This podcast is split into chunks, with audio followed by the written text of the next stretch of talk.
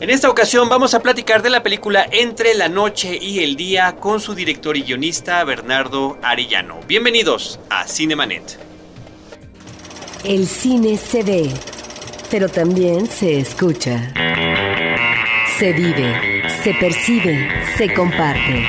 Cinemanet comienza. Carlos del Río y Roberto Ortiz en cabina. www.cinemanet.mx es nuestro portal, un espacio dedicado al mundo cinematográfico desde hace siete años. Yo soy Carlos del Río, les saludo, les agradezco que continúen con nosotros y saludo a Roberto Ortiz. Carlos, importa en una película que haya una buena historia, que esta historia tenga un desarrollo oportuno, pero una historia parte de un buen personaje central y me parece que vamos a hablar con un director de una película donde logra cuajar un personaje principal y eso es lo que jala emotivamente al espectador. Entre la noche y el día es la ópera prima de Bernardo Arellano. Estimado Bernardo, muchísimas gracias por acompañarnos. Buenas noches, gracias por invitarme al programa. Gracias por estar con esto, este grupo de cinéfilos que nos siguen, Roberto, desde hace algún tiempo y de verdad que eh, les queremos eh, a nuestros amigos cinéfilos agradecer que continúen con nosotros y que tengamos a, a través de este espacio, Bernardo, la oportunidad de platicar con los creadores de la obra cinematográfica. Se trata de tu primera película una película que escribes, que diriges, como dice Roberto, ahorita platicaremos a fondo de la cuestión del personaje principal que tienes y de su actor, porque creo que es muy importante esa vinculación entre lo real y lo imaginario, entre la realidad y la ficción, pero sí creo que sería importante como un preámbulo para nuestros amigos que nos escuchan, que nos digas de qué trata la película. Sí, bueno, la película habla de un personaje que es Francisco, un hombre que padece una especie de autismo, y que pues es rechazado en su entorno directo, la familia y en, general por la sociedad, ¿no? Entonces eh, este personaje se ve la necesidad de, escapar de, este encierro que, que, vive en su hogar porque lo dejan encerrado durante el día, apenas le permiten salir unas horas por la tarde. Entonces este personaje tiene como sueños con la naturaleza, sueña internamente con la naturaleza, que es como un espacio de equilibrio que después al final se entiende en la historia. Pero digamos, este personaje eh, sale de este, de este encierro y empieza a buscar, digamos, su camino a la libertad, ¿no? para finalmente encontrar un personaje eh, que representa como esa fuerza natural eh, y, que lo, acoge y lo lleva como de nuevo a encontrar su, equilibrio interno, aunque tiene que ser lejos, digamos, de la sociedad, ¿no? Poco la cuestión aquí era plantear un esquema sobre la, sobre la discriminación, ¿no? Básicamente eso era, digamos, lo que, lo que, cómo surgió la película, ¿no? Yo conocía también a Francisco porque él iba mucho a los estudios Churubusco a buscar eh, entrar a, actuar en las en, más bien de extra en comerciales, ¿no? Y luego se pasaba al CCC a ver si alguien lo quería este, invitar a trabajar a una película. Yo lo conocí ahí y me pareció un tipo muy entrañable. Y yo justamente estaba escribiendo el guion de Entre la Noche y el Día. Estaba buscando un actor para, para el personaje y no había ninguno que me convenciera realmente. Entonces eh, pues decidí eh, invitar a Francisco a, hacer la película, ¿no? Eh, Francisco es un cinéfilo absoluto, entonces él había visto mucho cine y todo y pues quería actuar, pero, pero la gente lo veía y lo, y, lo discriminaba. Entonces yo como que observé eso y, sentía que embonaba mucho en el personaje que yo estaba escribiendo, ¿no? porque él se acercaba como muy cariñoso con la gente y la gente lo, lo rechazaba inmediatamente, ¿no? Entonces pensé que podría probar este, este personaje con, con Francisco. Yo ya tenía en mente a varios actores que quería que estuvieran en la película, entre ellos Arcelia Ramírez, Carmen Beato, Gavino Rodríguez, Joaquín Cosío. Entonces, eh, eh, pues decidí eh, meter a, Francisco y empezar a trabajar con él. Estuve un par de meses trabajando con él pues como hablando de cine, haciendo una buena amistad. Y la verdad es que yo me enamoré mucho de él en el sentido de que me pareció una persona muy conmovedora, muy noble, muy sincera, que eso, digamos, terminó de moldear muy padre el guion. y, hizo que él pusiera un, todo su corazón en el personaje porque era su sueño de toda la vida hacer una película. Entonces yo sentí que el destino nos, nos estaba uniendo y nos estaba empujando a trabajar juntos. Y pues bueno, el resultado eh, es, es, yo creo que en pantalla es muy, muy interesante lo que, lo que se logra. Cuando tú comienzas a escribir el guion, ¿es un personaje autista? Te pregunto. Y ante esa consideración, el personaje finalmente de Francisco Cruz, ¿a qué tipo de autismo nos está remitiendo? Porque si bien hay enfermedades que están muy definidas y tipificadas, en el caso del autismo parece ser que hay un amplio espectro en donde puedes encontrar diferentes eh, manejos de conducta, de comportamiento humano, y que aquí sería un tipo de comportamiento que es propio de, no sé si de tu personaje como lo habéis planteado, en términos del tema, la discriminación y lo que te da como enfermedad el, el actor real. Sí. Yo, yo eh, eh, quería que fuera un personaje. Yo estaba escribiendo acerca de un personaje que era como muy frágil, que era, eh, que era mm, como muy bondadoso y eso despertaba cierta maldad en la gente, ¿no? Entonces, nunca, nunca pensaba particularmente en, en, el autismo ni nada, hasta que más bien Francisco fue el que el que entró en la película. Yo, no, yo realmente no sabía que tenía él bien, ¿no? Sin embargo, a mí me, encantaban sus características y, y, además descubrí que sí tenía una facilidad para actuar tremenda porque esa es la otra. O sea, yo he trabajado también con bastantes no actores y, hay muchos que no, o sea, que digamos, no cualquiera puede ser un no actor, ¿no? O sea, tienes que tener unas, unas cualidades particulares y él tenía esa facilidad para, y porque además también vivía esa pasión dentro de él. Entonces, eh, más bien yo me fui adaptando después ya una vez que, decidí que él podía ser el personaje, pues adapté algunas cosas de la historia con respecto a él, cómo es él un poco. Pero en general algo que, algo que me gustó mucho es que más bien trabajamos un personaje. Eh, porque él no es tal cual aparece en la película, él es bastante diferente. Entonces, eso también creo que fue muy interesante. O sea, esos dos meses que estuvimos trabajando, fui hablando del personaje que, quería que hiciéramos, porque bueno, la, realidad en su casa es diferente. su familia lo cuida bastante y todo. Entonces, eh, fue interesante estar construyendo el personaje. Eh, había escenas fuertes con Carmen Beato, bueno, donde lo, donde lo estaban, donde lo discriminaban fuerte, ¿no? Entonces también yo quería que él pudiera tener claro ese límite entre la ficción y la realidad y todo, también fue algo que trabajé con los actores. Eh, y, pues la verdad es que yo sobre todo quería plantear una, situación de la discriminación. Eh, ese tema en ese momento me, me está dando vuelta en la cabeza y, la verdad es que Francisco entendió perfecto de qué iba la historia. Eh, eh, le gustó mucho ya estar trabajando con los actores este, y los actores también le tomaron un cariño muy particular, ¿no? al ver cómo se entregaba él en las escenas, este, por ejemplo, recuerdo un día que estábamos filmando y, claro, los actores pues platican y se ríen después de que termina la escena, ¿no? Pero él como que era tanto su compromiso, ¿no? Que les, que les decían, no, este, por favor tómense esto en serio, ¿no?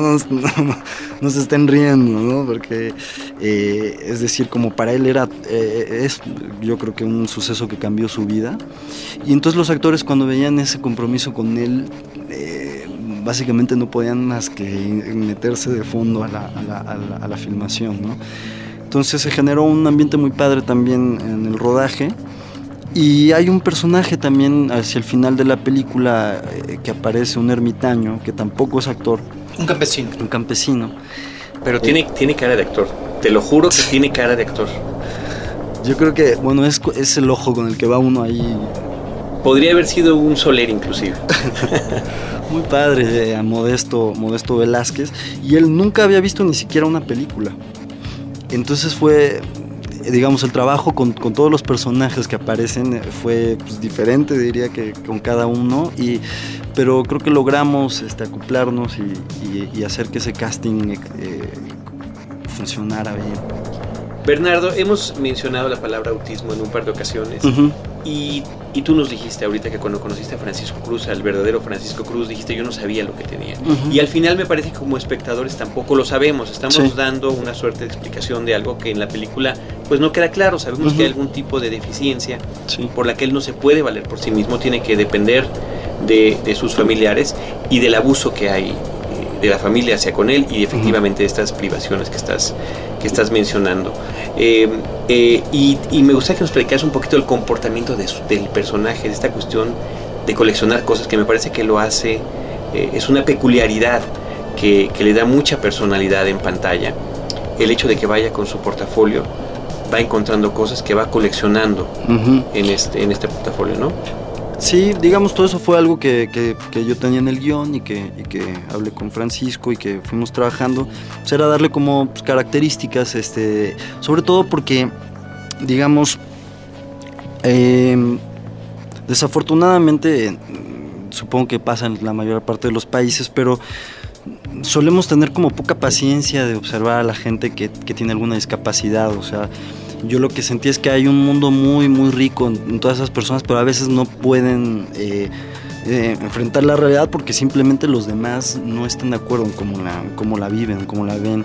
También son muy relegados al rincón, eh, es, es decir, no tenemos mucha paciencia con la gente con discapacidad y en este caso el personaje de Francisco es un personaje que vive muy solitario, encerrado, que nadie le presta mucha atención, que todos un poco le dan el avión, que no se, no se eh, fijan en qué hace. Y que por eso tiene que crear su mundo interno. Claro. Entonces él vive en un mundo interno, separado en un sótano, este, coleccionando sus cosas, haciendo su mundo. Y en realidad los demás como que simplemente no, no les importa, o sea, no, no, no, no se detienen a ver cómo está, no, nada, no sé, como que lo tienen muy olvidado en el rincón. Entonces, eh, eso era un sentir que yo tenía eh, y que justo les digo, les digo que no, no tiene que ver con la, vida real de Francisco, pero sí había que generar ese personaje, ¿no?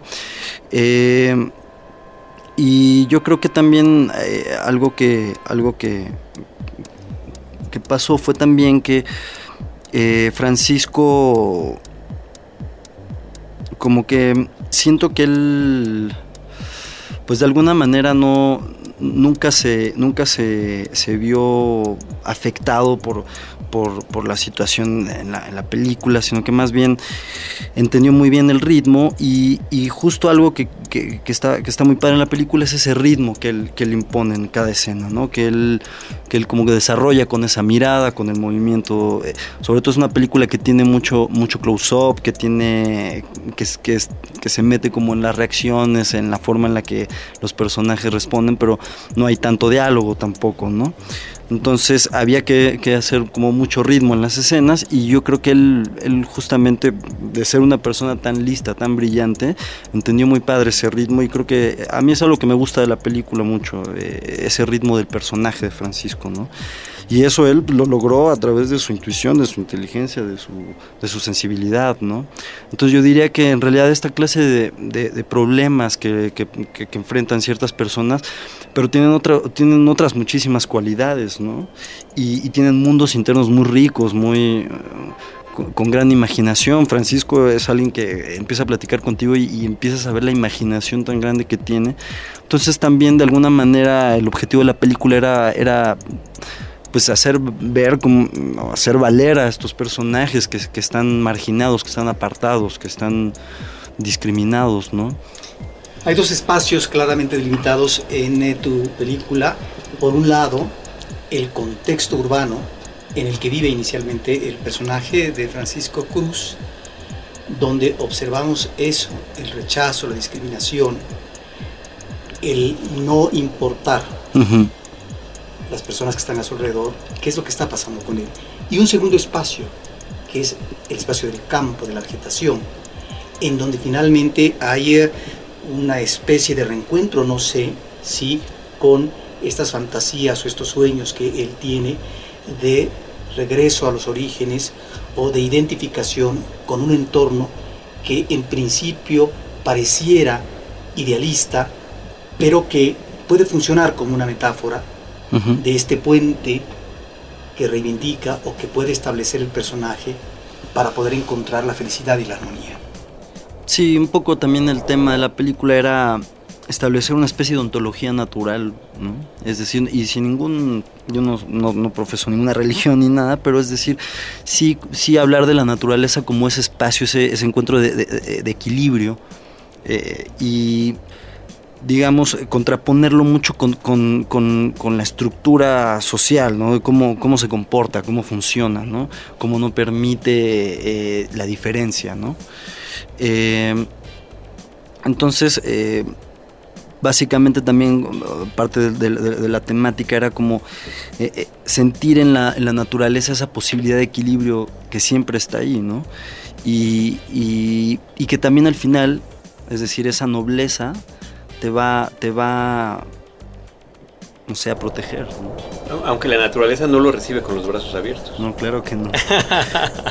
claro que no, pero digamos, poco a poco él va entrando en ese, en ese, con ayuda al final de alguien, ¿no? quisiera preguntar, en ese tránsito como espacio físico de la ciudad al campo, él llega a un pueblo y excepto el interior de la casa, donde está el personaje de Arcelia Ramírez, que está perfectamente identificado por el espectador, cuando él sale y camina por la calle, esas calles, esas paredes quedan fuera de foco. Y solamente cuando el personaje incursiona en el campo, en la naturaleza viva, esta naturaleza se muestra en todo su esplendor. ¿Es a propósito en términos de estética por parte tuya? Sí, digamos, eh, algo que me, que me, interesaba era siempre estar como eh, con él, ¿no? Con, es decir, cómo él miraba algunas cosas, sin embargo, no, no entrar en su punto de vista con cámara, sino que eh, por ejemplo, cuando entra al final el personaje de Modesto también mm, lo, lo, fue introduciendo poco a poco, digamos, simplemente unas manos, unos pies, es decir, era como ir descifrando un poquito pues este enigma que se iba a resolver eh, cuando él entraba allá al bosque, ¿no? Porque digamos hay escenas antes donde él sueña con la naturaleza, ¿no? es como un llamado interno a, que regrese hacia, esa, hacia, hacia ese origen, ¿no? Entonces, em, pues sí, hay, hay, hay varios detalles ahí en la película que, que es interesante. Hay gente que la ha visto un par de veces o tres, me dice, apenas me di cuenta de este detalle, ¿no? O apenas noté este detalle. Eh, creo que es una película también con detalles eh, que sencillo, pero, pero que, que, que, está, que está proponiendo estas cosas, ¿no? Y también la película, pues yo quería que tuviera un estilo de filmación sencillo, ¿no? Que, que básicamente estuvieras tú con el personaje y que no estuviera la cámara dando vueltas innecesariamente o que existiese una sobreiluminación, ¿no?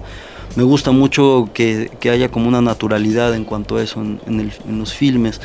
Entonces, pues como que mi línea de trabajo ha sido eh, tener actores no actores y con un estilo sencillo de filmación, ¿no? más bien concentrándose como en la historia, en, el personaje.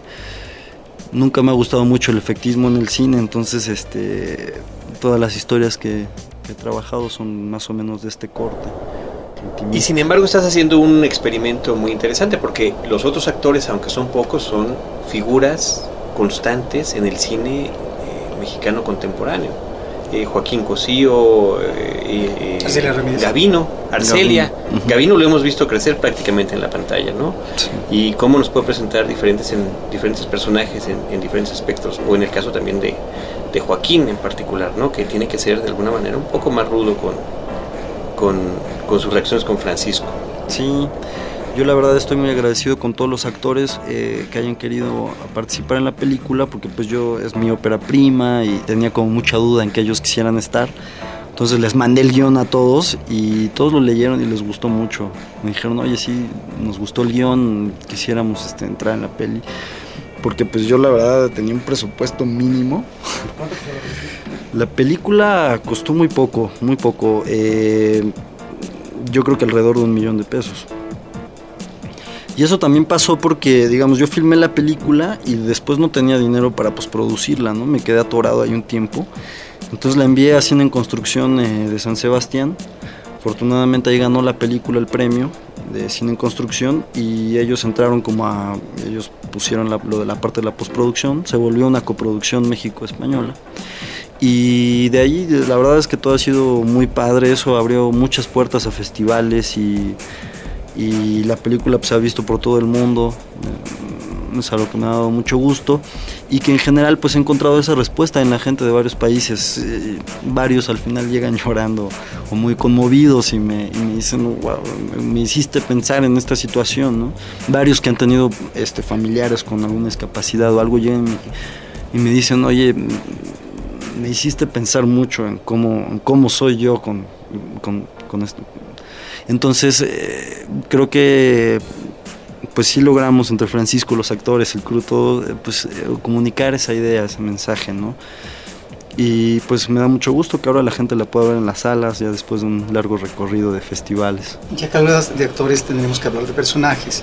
Yo dividiría entre eh, los personajes donde tenemos a actores que finalmente, como dice Carlos, se han formado y los vemos con una magnífica presencia en los últimos años. Arcelia Ramírez tiene una trayectoria más amplia no hay villanos propiamente en las películas, encontramos la rudeza de estos personajes, sobre todo en Carmen Beato, y también diríamos en el personaje masculino relacionado sentimentalmente con Arcelia Ramírez, pero no es propiamente el personaje del villano típico que vemos en el cine mexicano. Sin embargo, ¿sí? hay un rechazo, es evidente, estás tratando la discriminación. Yo te preguntaría si no fuiste demasiado indulgente con estos personajes, porque si bien es cierto que los rechazan, al personaje Francisco Cruz. A final de cuentas, tanto Gabino Rodríguez como Joaquín Cosío en sus personajes, de alguna manera, entra en ellos el complejo de culpa, entra la disculpa. ¿Era necesario? Pues yo siento que también no todos son, este, digamos, en el personaje de Gabino había algo que me interesaba mucho, que era, era una especie de caronte que lo cruzaba, que digamos, sentía un poco de, culpa, sin embargo no podía dejar de ser egoísta. ¿no? Pasa lo mismo con el personaje de Joaquín, que es su, es decir, es su hermano, lo quiere y todo, lo estima, pero simplemente no, no, no puede imponerse en casa. ¿No? Eh, para, para, que se quede Francisco, ¿no? O sea, al final deciden echarlo de la casa y él, como su hermano, no, lo, no, no, se opone, sino que al contrario eh, decide que sea así sin embargo, claro, hay como un pequeño juego en el que no puede dejar de sentir eh, desafecto por su hermano, ¿no? Igual en el caso de Gavino cuando él lo lleva con, a la casa de Arcelia Ramírez, hay una, hay una escena que me gusta mucho, que está en el camión y, que, y que, le dice que si lo puede perdonar, ¿no? Eh, y Francisco pues, sin ningún problema le dice sí, ¿no? Ahora, yo quisiera que nos hablas de estos otros personajes. A mí me gusta y me quedo como espectador efectivamente con estos no actores o no propiamente profesionales como Francisco Cruz o el personaje del campesino. Me parece que ahí estamos también ante un loco, ante efectivamente un hombre ermitaño, un solitario, pero que finalmente hay un magnífico registro de su mutismo. Es decir, no le adicionas más de lo que el personaje tiene que dar porque es un comportamiento propio del campo de un personaje así. Y en ese sentido me parece que está trabajado espléndidamente. Yo te quisiera preguntar cómo consigues, y si es un hombre que pertenece efectivamente al campo o a la ciudad, o ya lo ubicaste en el ámbito eh, de la naturaleza coatepecana, y cómo es que fijas dramáticamente este personaje porque me parece que es muy oportuno y oxigena de manera muy conveniente en términos de respaldo, de comunicación y de una posible comunión en dos personajes. Sí, pues en el caso de, Modesto Velázquez yo lo conocí a él porque me perdí una vez en la montaña y él me, esa cabaña que sale ahí en la película es su cabaña. Él vive en una montaña y no le importa este, relacionarse con, con la gente. Entonces algo que me gustó mucho es que también él era una especie de ese personaje que yo, que yo buscaba, es decir, alguien que por muchos diversos motivos tuvo que alejarse de la sociedad y, refugiarse en la naturaleza, ¿no? Entonces yo sentía que él representaba ese, ese personaje, esa fuerza natural que yo quería eh, transmitir hacia el final de la película. Entonces me recordé de él y fui a buscarlo hasta la montaña. Llegué al lugar donde lo había encontrado. ¿Qué parte? Es, se llama Teocelo. ah, en Teocelo. Ajá, es Teocelo. Es cerca, muy cerca de Coatepec. Y bueno, es Teocelo y tienes que caminar como dos horas para llegar a su casa. Eh, pero algo que, o por lo menos yo siempre he pensado que, que digamos, el cine eh, tiene espacio para actores y no actores dentro de su, dentro de su plástica. Y, siempre me ha gustado combinarlos. A veces el, actor es el protagónico, a veces no. Es decir, pero me parece que surgen texturas muy interesantes, que surgen tonos eh, particulares, ¿no? Eh, y entonces en esta película pues era como muy arriesgado, desde tener a Arcelia Ramírez, como bien lo mencionas, y tener a alguien que nunca había visto una película, ¿no? pero creo que todos, es decir, jugaban en ese rol de su personaje. Eh, era, para mí, estaba como bien que los actores tuvieran ese tono diferente a los no actores, porque ellos representaban una cierta particularidad dentro de la fuerza de la película y los no actores tenían que tener otra naturaleza, ¿no? Entonces también me interesaba como esa textura que, que, podía surgir ahí. Claro que siempre es muy arriesgado hacer eso, ¿no? Eh, es, arriesgado, entonces, bueno, decidí tomarme esa licencia, pero yo creo que uno como director va, va, con ese ojo un poco en la calle, por lo menos yo voy así, es decir, viendo a las personas y claro, me acerco primero a ver si es, si es que tienen esa posibilidad de actuar, de esa facilidad de actuar, ¿no? Eh, y en el caso de Modesto, este, este ermitaño, yo cuando vi su mirada, eh, esa mirada penetrante, particular, que tiene esa, e, e, ese rostro expresivo, esas manos, esos pies que aparecen en la película. Esas uñas de los pies. Esas uñas de los pies y es decir, sus, todo, todo su ser está adaptado a esa naturaleza. A mí sus, sus pies me parecían como raíces de árbol. Era, ah, para mí era muy lindo verlo y entonces me di cuenta que sí, eh, que, que, él tenía esa, esa facilidad de actuar, de, de, no, de no tener un problema con la cámara. Y en realidad también no es que sea que con, los actores, es decir, yo también como que frené mucho esa cuestión, eh, que yo buscaba que fueran un poco más planos, que fueran un poco más, es decir, que no tuvieran todo ese carisma que yo quería que tuvieran los ¿Cómo lograr ese equilibrio?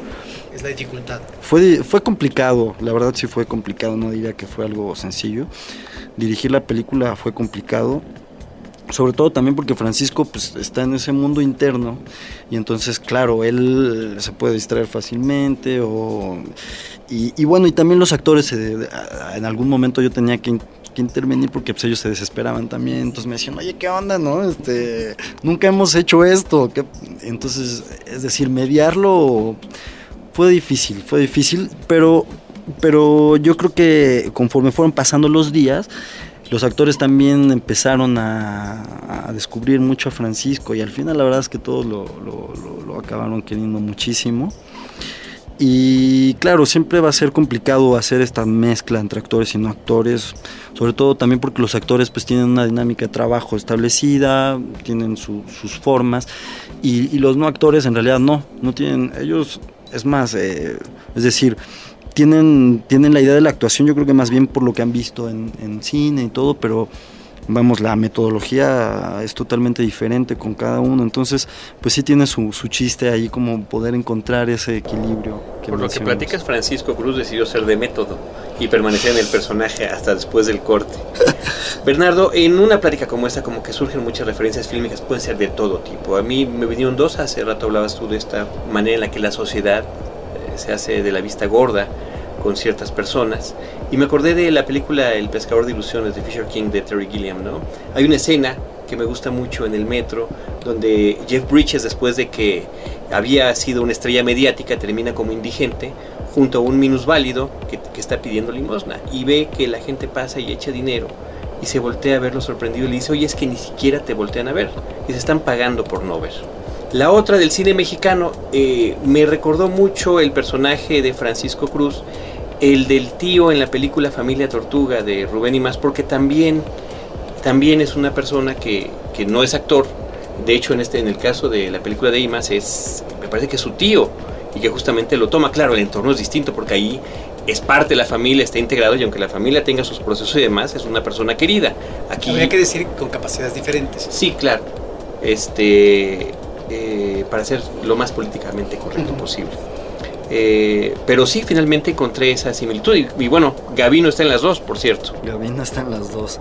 Sí, aunque bueno, yo creo que sí hay una diferencia sustancial entre ambas películas.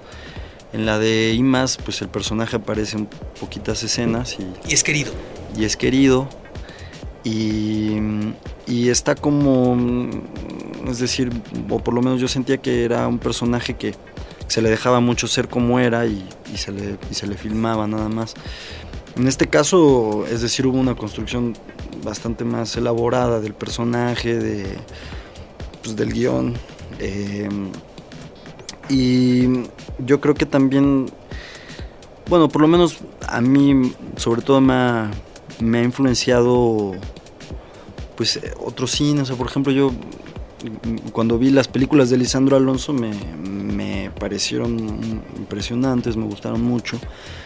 Y él, digamos, como que sí me, me influenció bastante. Tiene una película que se llama La Libertad. Eh, y yo creo que de ahí yo empecé como a como elaborar un poco este, estos mundos de, no actores también, de la naturaleza. Y que en el caso de este director sudamericano es también en algunas de sus películas este regreso a los orígenes, del ámbito citadino, al ámbito eh, del campo, natural. en este caso eh, de la selva, y en donde finalmente hay un manejo minimalista eh, como narración de este espacio pero que finalmente como espectador nos contagia por la belleza misma de este espacio. En tu película me parece que también estamos ante un escenario natural, exuberante, y que por eso mismo te contagia como belleza de una naturaleza que es pródiga y que finalmente puede atender o cobijar debidamente a estos dos personajes que se quedan al final. Sí, eh, en el cine de Lisandro Alonso hay, mucho ese discurso. Eh, y pues también a mí me interesaba como mucho manejar esa vitalidad de la naturaleza, ¿no? Que está en todas sus formas, en todas sus representaciones. Por ejemplo, Francisco recoge una rata de un parque, ¿no? Y para mí era, eh, era un detalle importante porque era, es decir, a él le conmueve la vida, le conmueve, es decir, ¿no? Le, no, no tiene prejuicios acerca de la vida, ¿no? Entonces para él era muy natural tener una ratita de, mascota, ¿no? Eh, es decir, como no ver con ese prejuicio a la naturaleza, que es un prejuicio muy humano, ¿no? es decir, eh, y, que, y, que, también era un poco reflejo con él, ¿no? Es decir, no aceptaban la rata, no lo aceptan él, no aceptan, es decir, hay cosas que simplemente no, a pesar de que no les afectaba en nada, ¿no? Sí, pero está muy bien escogido ese personaje animal de la rata porque la primera reacción de uno como espectador es repeler. Claro. Y la de él no, es, es al contrario, la vio y le dio una ternura y la recogió, ¿no? Entonces era también marcar esa diferencia. Eh, y yo creo que seguiré también tratando ese tema de la naturaleza. Eh, y ahora he filmado otra película que se llama El comienzo del tiempo. Este, también tiene actores, no actores. Eh, y bueno, esperemos que pronto también podamos estar hablando de ella. ¿Y nos puedes anticipar o todavía no? Sí, eh, bueno, de actores está José Sefami y está Francisco Barreiro, que es un joven actor muy interesante que protagonizó Somos lo que hay y ha hecho otras películas y hay varios no actores también.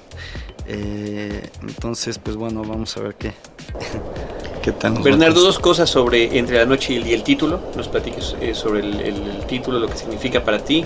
Y el trabajo sonoro. Hay un trabajo sonoro, me parece que dedicado, discreto, pero que de repente tiene en algunas partes de los sueños o en algunas eh, situaciones cuando es afectado se siente afectado, o es lo, al menos lo que yo percibí, el personaje de Francisco está ahí muy presente, ¿no?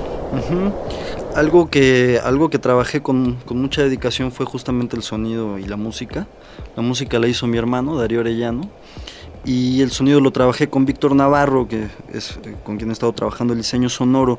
Y sí, sobre todo yo quería que hubiese un mundo este, rico en, sonidos, en, hicimos muchos folies, grabamos muchos detallitos, a la ratita esa la estuvimos grave y grave, la metimos en un estudio, estuvo ahí de un par de días haciendo chillidos, pasaba por... Es decir, e, e, ese mundo, ese mundo del sonido me interesa mucho, me parece que, que, que deja mucho imaginar, que te, que te deja sentir mucho que, en las películas.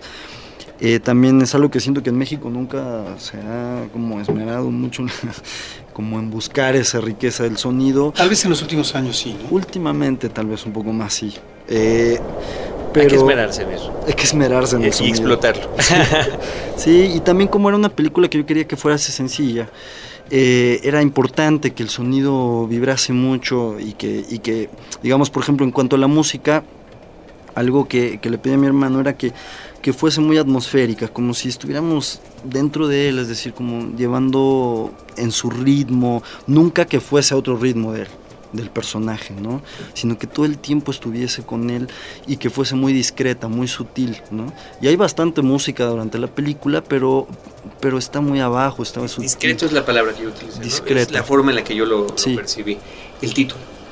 El título viene porque justamente hablando de esta cuestión entre la naturaleza, me parecía que el, que el cambio que él daba era un cambio de, una, de un llamado interno, ¿no? como, como sucede, es decir, como un, un, cambio que él tenía que dar dentro de ese aspecto natural y, y me parecía que era como una transición que, que, tenía que sucederse.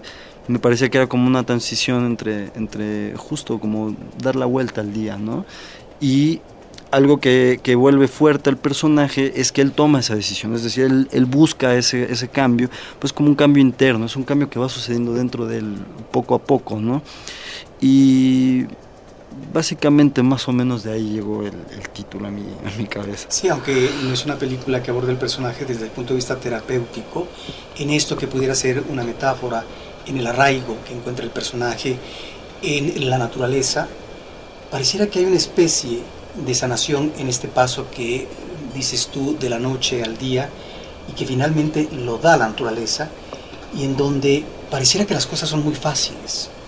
Si en términos humanos la gente atendiera de otra manera a sus semejantes y no a partir del prejuicio, la discriminación y todos los errores que cabe encontrar en nuestro vínculo con el otro.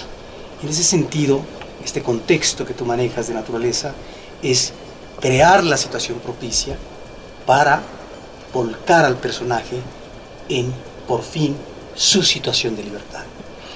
Sí, y yo creo que también era, era muy importante que Francisco explorase ese, ese, ambiente tal cual él lo, enfrentaba, ¿no? Entonces hay una escena que me, que me gusta, eh, eh, que es cuando están ellos casi al final en la poza, se están bañando.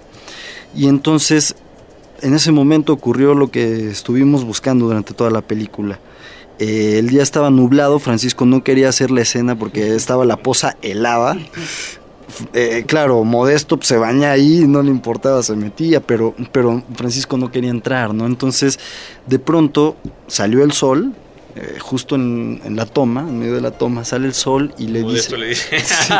Modesto le dice, no te preocupes, ya salió el sol, y ahorita te vas a secar, te va y yo cuando, cuando estaba atrás de la cámara escuchando y viéndolo dije es que esta era la, es decir esto era la metáfora la naturaleza haciendo una protección hacia este personaje que había estado buscando ese, digamos, esa comprensión, ese cariño que se encontraba ahora con este viejo hermoso y que la naturaleza le, le arropaba en ese momento, ¿no? Pues ahora que lo cuentas así, digo, independientemente de que se interpreta en la película como un momento mágico, vemos que lo fue también durante su producción.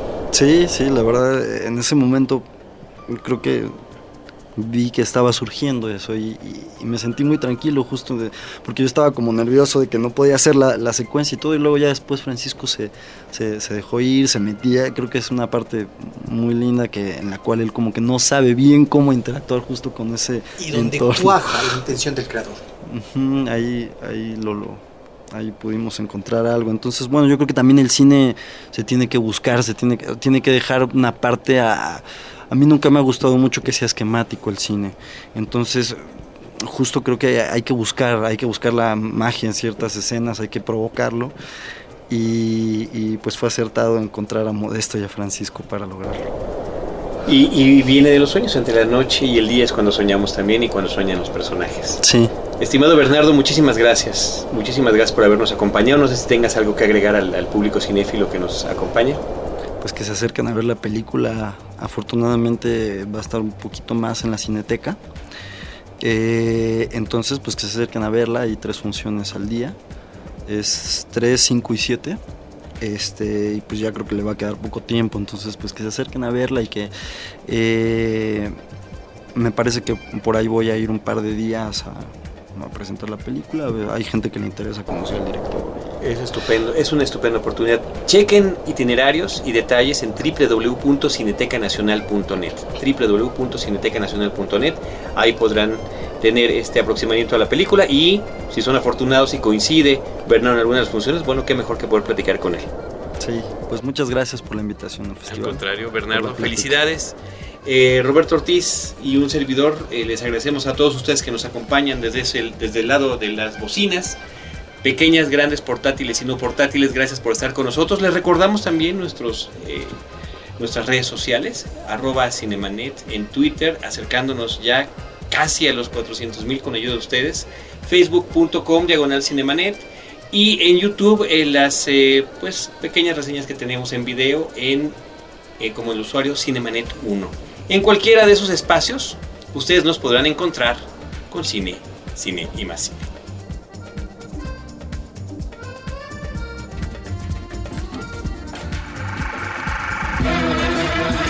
Cinemanet termina por hoy.